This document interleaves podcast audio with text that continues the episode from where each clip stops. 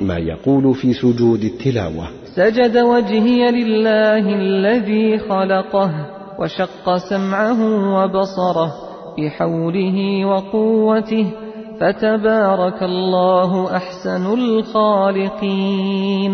ويقول أيضا اللهم اكتب لي بها عندك أجرا وضع عني بها وزرا.